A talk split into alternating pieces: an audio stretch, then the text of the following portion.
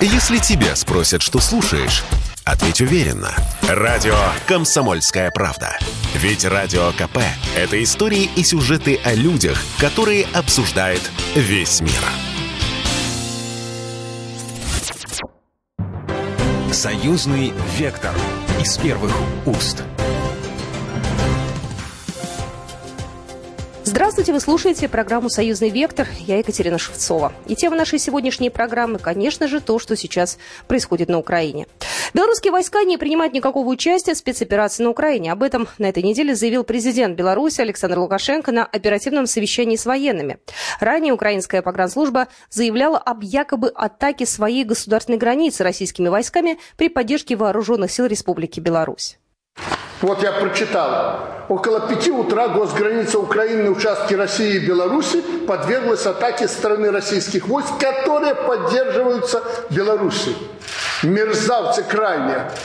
Наши войска никакого участия не принимают в этой операции. Мы тут оправдываться не будем по поводу того, что мы участвуем, не участвуем в этом конфликте. Еще раз говорю, наших войск там нет.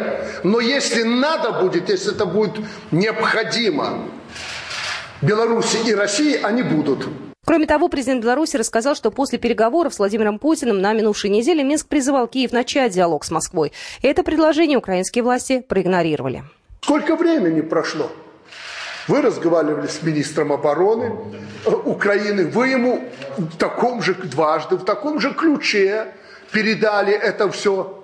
Сегодня ночью до операции он попросился на разговор. Я говорю, говорите с ним. Вы ему предложили. От меня предложили, что после встречи с президентом Путиным наш президент Беларуси вам рекомендует немедленно связаться с министром обороны, генштабом России, для того, чтобы не началась эта, эта бойня. Так точно, президент. Позвонил? Так дословно ему было доведено. Позвонил он туда? Нет. Не позвонил. Он, зная, что может начаться конфликт, он даже не позвонил в Москву. Слушайте, ну были же случаи в истории, когда Хрущев, Кеннеди ночью позвонил и прекратили термоядерную войну. А здесь, видите ли, позвонить было трудно, снять трубку. Мерзавец. Ну и также Александр Лукашенко опроверг слухи о том, что главы России и Беларуси якобы готовили какую-то войну против Украины. И еще раз подчеркнул, что полномасштабный конфликт на Украине можно предотвратить, и для этого нужно сесть за стол переговоров, и Минск для этого готов выступить площадкой для их проведения.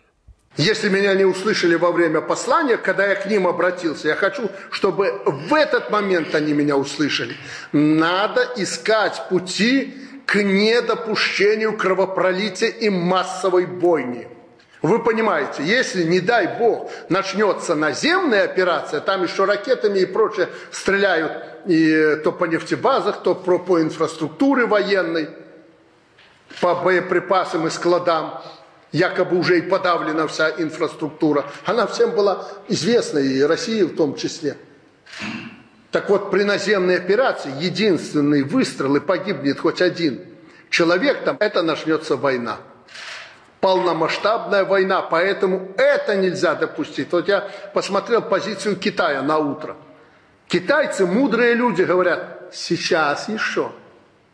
Дверь не захлопнута. Сейчас еще этот конфликт можно предотвратить. Поэтому надо искать пути к недопущению кровопролития. Чтобы не допустить это и остановить эскалацию, нужно сесть за стол переговоров, но никогда Россия не сядет с ним за стол переговоров, если не предварительно не согласовать вопросы, которые будут обсуждаться. Их Россия прописала для НАТО и для Америки, и для Украины в том числе, их пять или шесть вопросов. Там два-три вопроса для Украины. Первое. Демилитаризация Украины. Недопущение вступления в НАТО Украины. И прекращение силовых действий против Донецка и Луганска. Эту тему мы сегодня обсудим с нашими белорусскими экспертами. У нас на связи Олег Гайдукевич, член комиссии парламентского собрания по вопросам внешней политики, заместитель председателя постоянной комиссии Палаты представителей Национального собрания Республики Беларусь по международным делам. Как вы считаете, какие санкции теперь будут в отношении, уже можно так говорить, союзного государства, да, потому что мы здесь вместе, и противостоять нам придется вместе. Вот только я не очень понимаю, кому, Западу или США, да, кто здесь э, осмелится против нас пойти сейчас, но тем не менее, что нам за это, условно говоря, будет? Вы знаете, мы так устали слышать про санкции Запада, уже настолько это никто не воспринимает всерьез, потому что кроме угроз и санкций ничего нет. И они дошли до такого уже Рубикона, когда нас это не пугает. То есть, более того, это их пугает уже самих. Вы поймите, что следующие пакеты санкций, если они будут экономические, они бьют по самой Европе. Ни Германия, ни Австрия этого не хотят. То есть Европа сама будет бить по себе. Возьмите Прибалтику. Она всеми своими санкциями только ударила сама по себе. Литва, э, потеряв Клайпецкий порт, потеряв грузопоток с Белоруссии, кому сделала хуже? Себе. Мы сейчас построим в России по решению двух президентов порт Санкт-Петербурге, и мы в Клайпеду никогда не вернемся. Поэтому угрозы санкций мы будем слышать. Но давайте скажем честно, э, никаких реальных рычагов на влияние на Россию и Беларусь у Запада нету на сегодня. Более того, мир не состоит с Европейского Союза и США. Мир это э, большой мир. Это и Китай, это и Ближний Восток. А мы видим позицию Китая уже сегодня, мы видим позицию ряда стран Ближнего Востока. Мир стал многополярным. Поэтому мы этого не просто не боимся. Мы спокойно к этому относимся. Более того, призываем европейских коллег подумать не о нас, а о себе больше.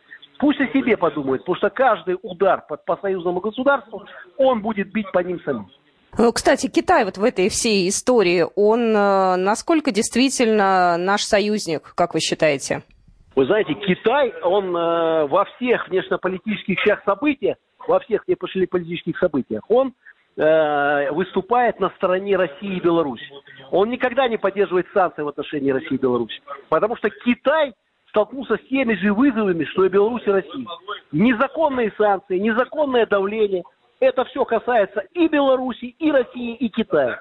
Поэтому, несмотря на то, что Китай свои национальные интересы, это страна со своими особенностями, значит, в этих вопросах она стоит вместе с нами. Это союз э, вот этих центров силы. Россия стала центром силы, союзное государство центр силы и Китай центр силы. Вот союз центров силы, потому что вызовы общие. Нас давят только за то, что мы сильными стали.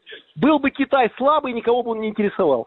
Была бы Россия слабая, никого бы она не интересовала. Была Беларусь послушная, как Украина и Литва, нас бы тоже только хвалили и гладили по голове, но при этом уничтожали нашу экономику и уничтожали суверенитет. Поэтому мы сильными хотим быть, за этого нас душат, как и Китай. Поэтому я уверен, что Китай будет стратегически поддерживать э, все начинания наших стран.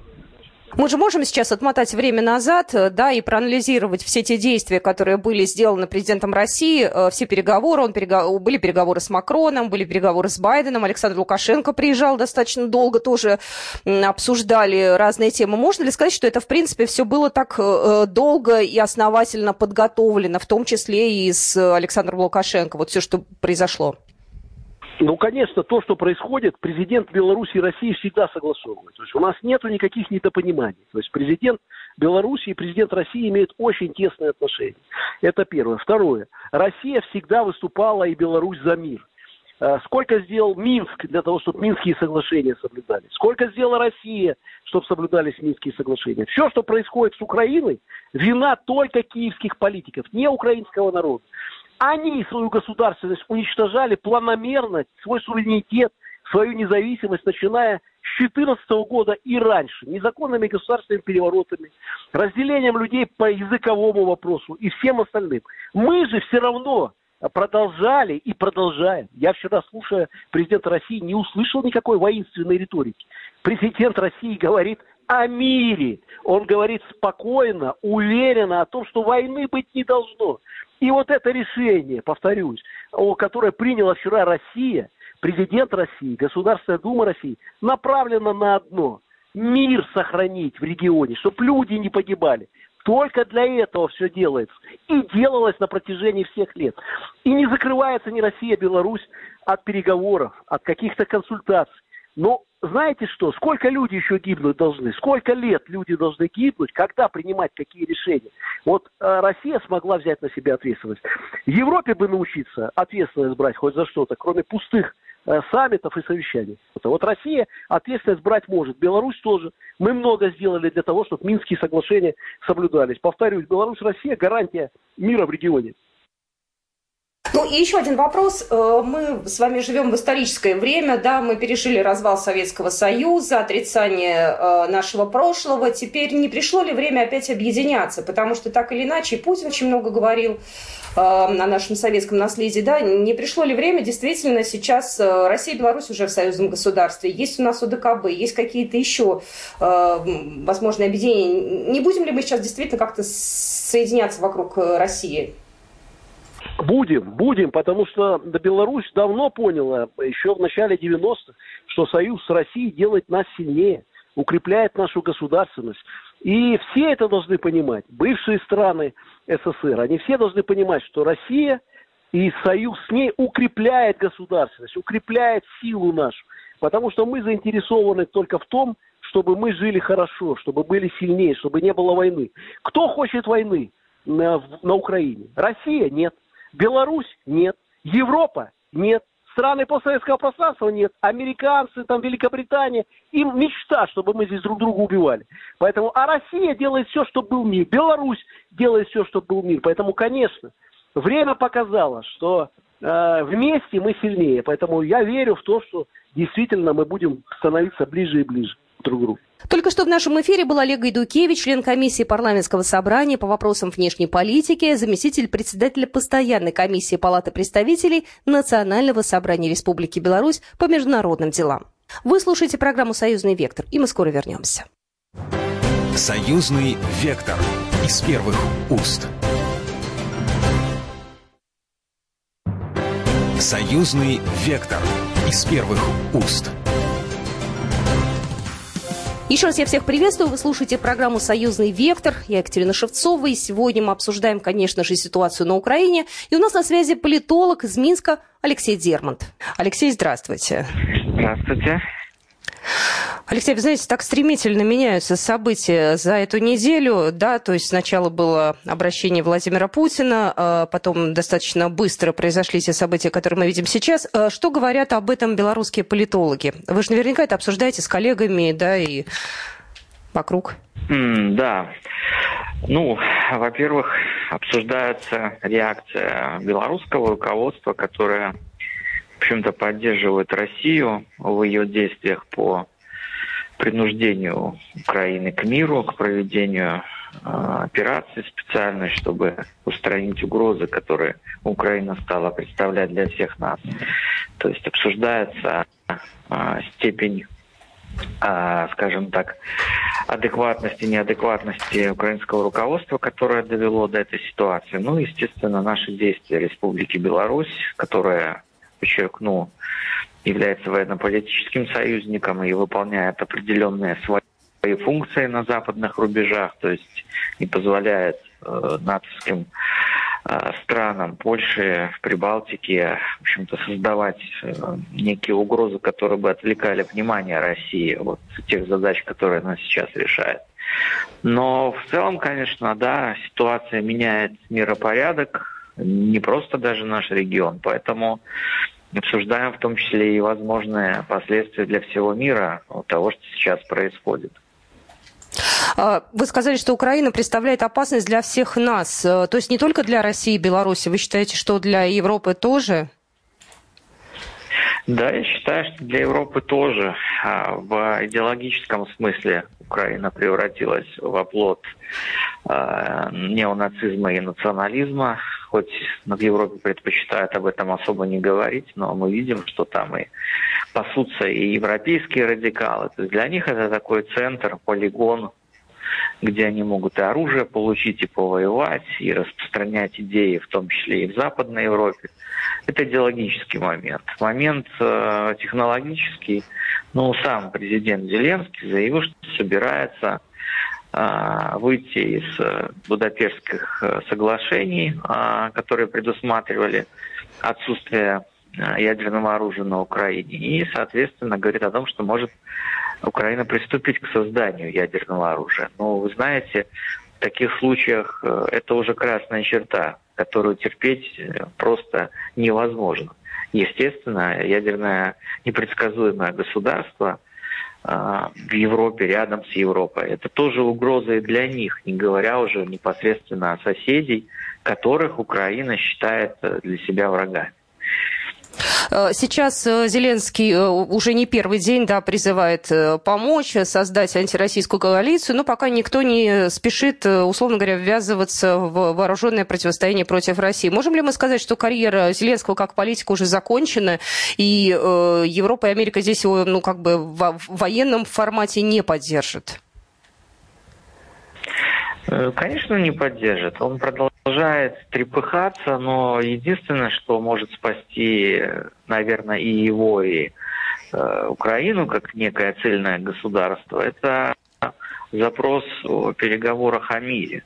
А Александр Лукашенко уже озвучил свое предложение, чтобы провести эти переговоры в Минске, в компании трех славянских народов без привлечения Запада. Но видим, Зеленский пытается опять там действовать через Макрона и так далее. То есть не стремится в реальности а, привести свою страну к миру и, и договориться о чем-то. То есть продолжает э, упорствовать и множить вот эти бессмысленные жертвы а, на который украинский режим идет, чтобы остаться у власти и удержать э, страну в своем подчинении.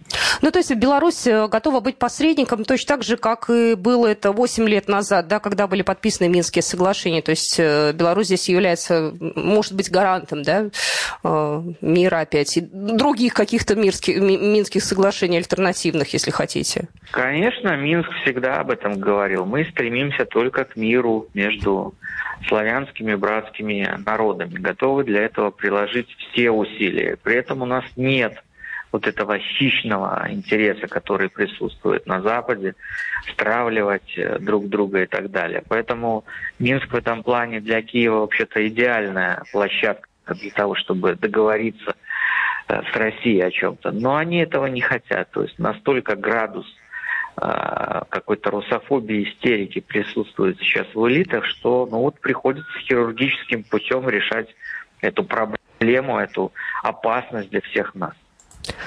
А можем ли мы сказать, что этот градус русофобии присутствует среди украинских политиков, но не среди граждан? Потому что люди становятся иногда заложниками вот таких э, очень странных политических амбиций.